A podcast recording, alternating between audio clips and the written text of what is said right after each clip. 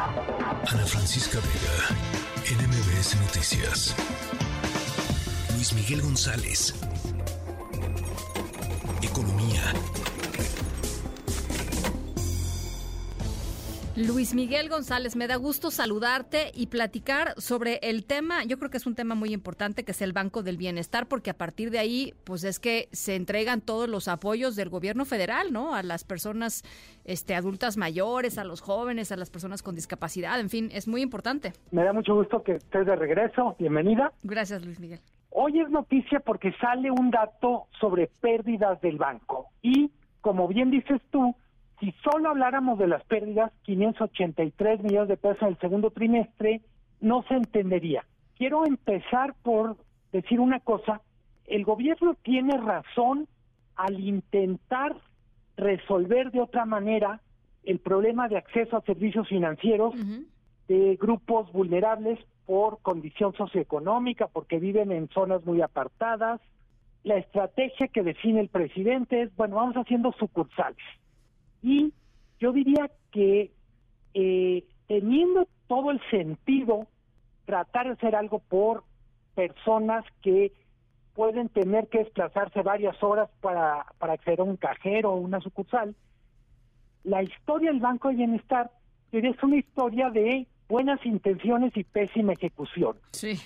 Eh, cuando uno revista, no hay año en donde no haya dado nota eh, primero, se fijó un objetivo súper ambicioso de siete mil sucursales. Desde el principio, la, la, el argumento era, no es, en este momento, te conviene más una estrategia donde tengas sucursales físicas, pero también apuestes por bancarización digital. Es la estrategia que han seguido en la India, en África, que ha dado muchos resultados. Luego, pues resultó que no llegaron al número de sucursales y en la compra de cajeros hubo un pequeño escándalo. Se asignó un contrato por 10.800 millones de pesos a una empresa pues que básicamente eh, no hizo bien las cosas. Eh, hubo muchas versiones entre malas prácticas, corrupción, pero el hecho es que el primer gran contrato de cajeros estuvo mal hecho.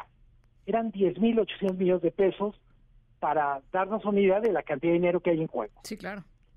Luego, resultó que simplemente las metas de sucursales no llegaban, no alcanzaban a ser en el 2021. Uno de los temas con Banco del Bienestar es no hay manera de que se construyan las sucursales ni en los lugares donde se había dicho ni a la velocidad que se había pronosticado. Este año para mí la noticia más importante es el Banco de Bienestar aparece en una especie de alerta en Estados Unidos. De lavado de dinero, ¿no? Posible lavado de dinero vinculado a operaciones con Venezuela. Así es, así es. Eh, nunca quedó muy claro qué tan, qué tan a fondo se investigó, pero la consecuencia es que el Banco de Bienestar, que entre otras cosas iba a tener un papel muy importante en la atención de, la población que recibe remesas, que cambia dinero, pues simplemente se tuvo que salir del mercado de remesas. Eh, Esas tareas tremendo, sí. se asignaron a algo que se llama Financiera del Bienestar, que no confundir con Banco del Bienestar. Sí, es que es mucho bienestar, Luis Miguel. Totalmente. Así como cuando, cuando, cuando Salinas de Gortari todo era solidaridad, ¿no? Este, entre, entre nosotros, eh, ahora es harto bienestar. Totalmente.